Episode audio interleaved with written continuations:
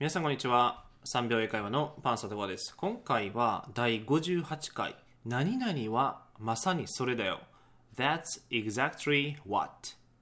についてお話ししていきたいと思います。で今回のこのフレーズなんですけれども、まあ、僕が、まあ、個人的に好きな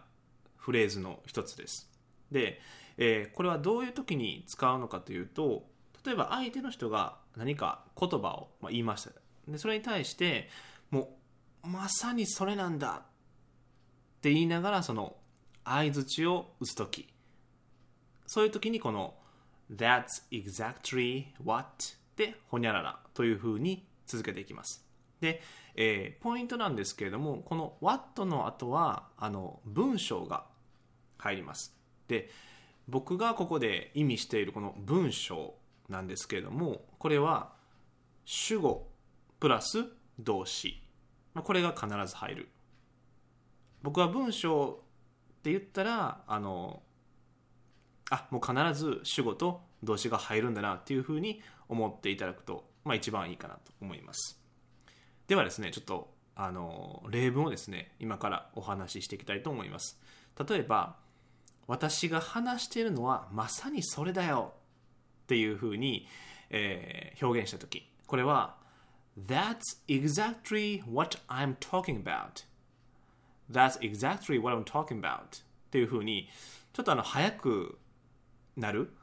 感じですねなすごくこう感情がこもっているそれがその私が話しているのはまさにそれだよっていうふうにこう表現したいときは That's exactly what I'm talking about というふうに言いますで他にも言いたいのはまさにそれだよであれば That's exactly what I mean That's exactly what I mean というふうに言いますで他にもわからないのはまさにそれだよまあこの場合は That's exactly what I don't get That's exactly what I don't get というふうになりますで、えーあと最後なんですけども例えばまさにそれがその私が言おうとしていたことなんですよっていうふうに言うときは That's exactly what I'm trying to say. That's exactly what I'm trying to say. というふうに表現することができます。なので、えーその相手の人が言った言葉に対してもうまさにもうまさにそれなんですよ。とかまさにそれ私が言おうとしてたことなんですよ。っていう時にこの